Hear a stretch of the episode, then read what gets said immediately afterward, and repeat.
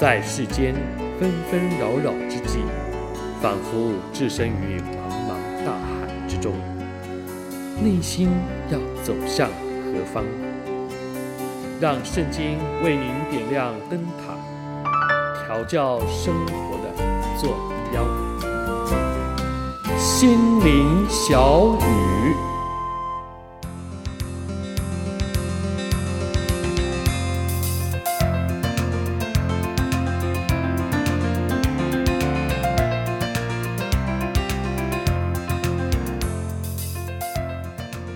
亲爱的朋友，亲爱的弟兄姐妹。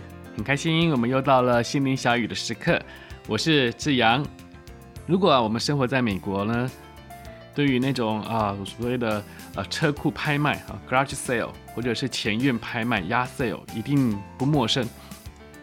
尤其啊，当这个气候呢开始暖和的时候呢，啊，甚至一直到夏天，甚至到秋天末了，这个住宅区啊，一到周末就常常会看到路边的拍卖的这样的一个告示。通常呢，这些拍卖呢都是把家里不需要的东西，好像衣服啊、锅碗瓢盆、杂七杂八的东西，因为长时间堆放在啊、所谓的美式储藏室，也就是在车库里，所以呢就干脆拿出来拍卖了，多少呢也赚一些的零钱。当然，这些东西呢一般上都还堪用，有些呢还是从未开封的啊这样的一个新品，只是放了很久就是了。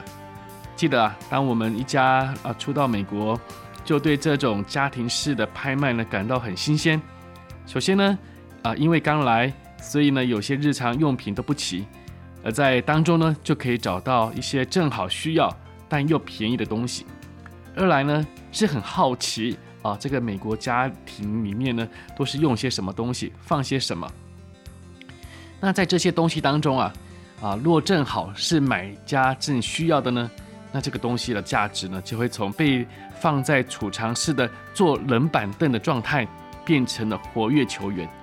当然了，也有好些情况呢，只不过是从这个家到那个家换不同的车房来储藏而已。然而，我也见过了，有些人呢，可以把一些啊看起来很不起眼的东西，就这样把它改装一下，装饰一下，哎，就成了很特别的东西。尤其，我看到那些小小的瓶瓶罐罐啦，被人买走之后，做了一些装饰，种下小草啦、小花，就成了非常精致、特别的一个小盆栽了。原来啊，一个小小不起眼、平凡的东西，经过巧思之后呢，也可以成为有特别非凡的价值。这也让我联想到圣经约翰福音中，就有一段主耶稣如何让一个平凡到不得了的水。成了非凡、超级甜美的好酒的神迹，好不好？就让我们一起来啊，先听听这段的经文，在啊约翰福音第二章一到十一节。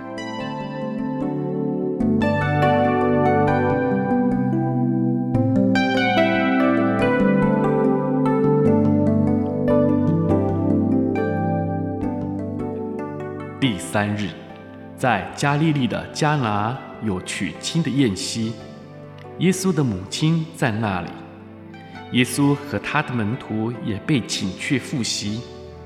酒用尽了，耶稣的母亲对他说：“他们没有酒了。”耶稣说：“母亲，我与你有什么相干？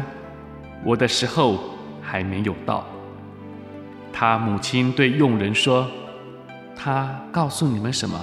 你们就做什么？照犹太人洁净的规矩，有六口石缸摆在那里，每口可以盛两三桶水。耶稣对用人说：“把缸倒满了水。”他们就倒满了，直到缸口。耶稣又说：“现在可以舀出来，送给管宴席的。”他们就送了去，管宴席的尝了那水变的酒，并不知道是哪里来的，只有舀水的用人知道。管宴席的便叫新郎来，对他说：“人都是先摆上好酒，等客喝足了才摆上次，你倒把好酒留到如今。”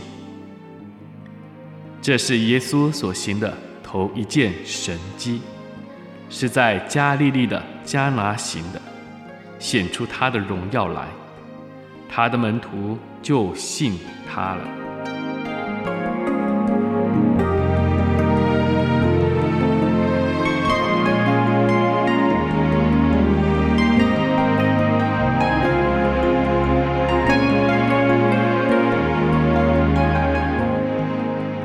发生在加拿婚姻的神迹呢，是、呃、主耶稣所行的第一个神迹。首先呢，主耶稣被邀请进到这个充满欢喜的场合，但是呢，在宴会半途当中呢，却出现了对于当代人相当于宴会杀手的事情，就是什么呢？就是用来助兴招待客人的酒用完了。哎呀，这对他们来说呢，可不得了了，怎么办呢？透过耶稣的母亲穿针引线，让那些预备酒的佣人直接和耶稣有了接触。耶稣就指示他们把那门口六缸用来给客人洗手洗脚的水缸，把它倒满了水。接着呢，就直接把缸里头的水呢舀出来，送到宴会品管的负责人那里。当他尝了这一在啊佣人眼中舀出来的水之后啊，哇，眼睛突然一亮。不得了啊！发生什么事呢？啊，不是像这些佣人发飙啊，居然拿水来忽悠我，而是啊，直接叫新郎过来，告诉他：“哎，实在太没道理了，怎么会一反常态的把那最好喝的酒放在后面才拿出来呢？”相信啊，这番话呢，对那位新郎来说啊，一定是一头雾水，都不知道这个管宴席的人到底在说什么。但对于啊用人、门徒，甚至包括我们今日的读者，我们都晓得，一个平凡到不行的水，按着主耶稣的指示下来运作的时候，居然变成了非凡上好的那个好酒。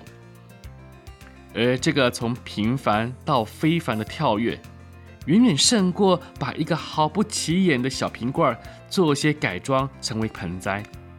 而是一个物质成分、时间过程上的一个神迹，因为单单是水是没有可以自然成为酒的必然的物质在里面。同时呢，要啊酿成酒，更不是说这倒水、舀水这一转瞬间就能够完成的。而主耶稣这个神迹，最终是为了要显出神的荣耀。是的，亲爱的朋友。亲爱的弟兄姐妹，其实我们不也是如此呢？或许呢，我们自认我们的人生呢，再平凡也不过了。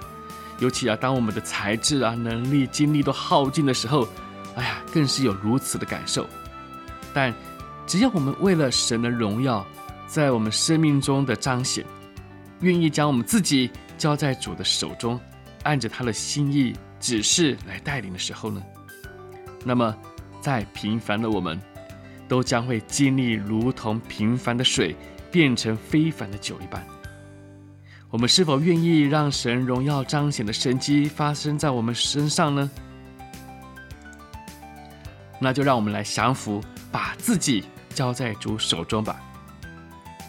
好了，又到了我们心灵小雨的尾声，但愿您在今天有一个美好的一天，同时呢，也能够经历从平凡到非凡的时刻，愿神祝福您。心灵小雨，我们下回再见。我是志阳。